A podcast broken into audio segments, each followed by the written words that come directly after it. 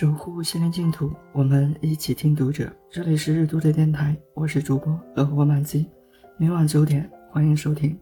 此刻我在美丽的北京向你问好。今天为大家分享的文章是《不死的人性》，作者马加里。第一次去印度旅行时，在首都新德里的街头逛得无聊，便一个人跑去看印度电影。看完电影，去吃快餐，看见一个约莫八十岁的老人在独自进餐，在独自进餐，他正双手颤巍巍地用杯盖从可乐里舀出冰块。我在他对面坐下，接过他的杯盖，帮他把冰块盛出来。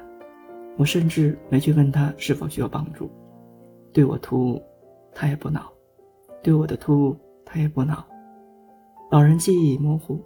吐字也不清晰，说的英语却难得没有印度口音。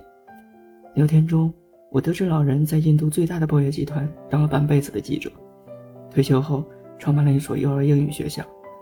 吃完东西后，我扶老人走出餐厅，陪他等待那辆接他的车。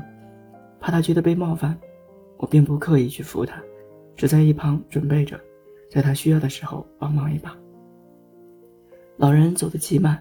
在烈日下，我们走走停停，走着走着，老人缓缓地停下脚步，转头对我说：“遇见你，让我发现，正在消失的人性，其实并未真正的死去。”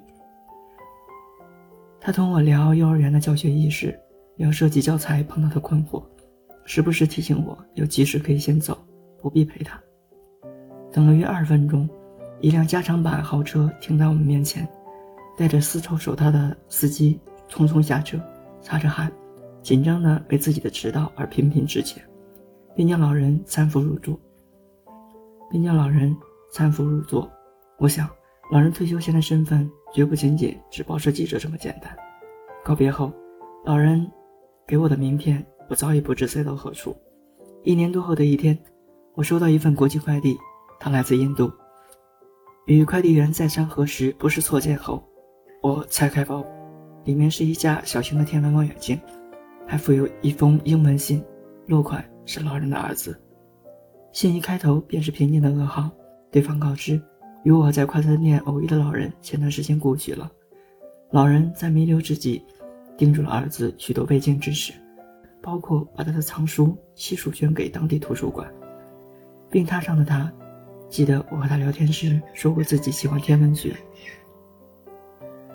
病榻上的他记得我和他聊天时说过自己喜欢天文学，因此嘱咐儿子给我寄这份礼物。在信中，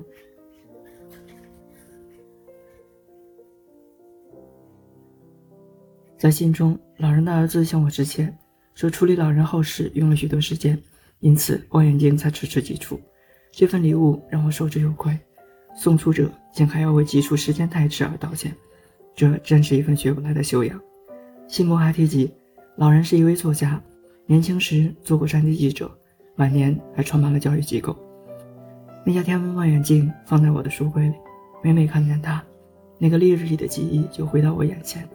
老人笑着说自己设计的教材过于高深，孩子们看不懂，说自己两鬓斑白了，在教育领域却是个新人，每个夜晚都要研读教育类的书，伺机迟到。老人被晒得眯着眼睛看我，汗水眼眼角流到面颊，却没抱怨半句，只向我解释新德里交通糟糕，只向我解释新德里交通糟糕，司机也不容易，这是真正的不死人性。读者电台今天的节目就和大家分享到这里，更多收听敬请关注，晚安，好梦。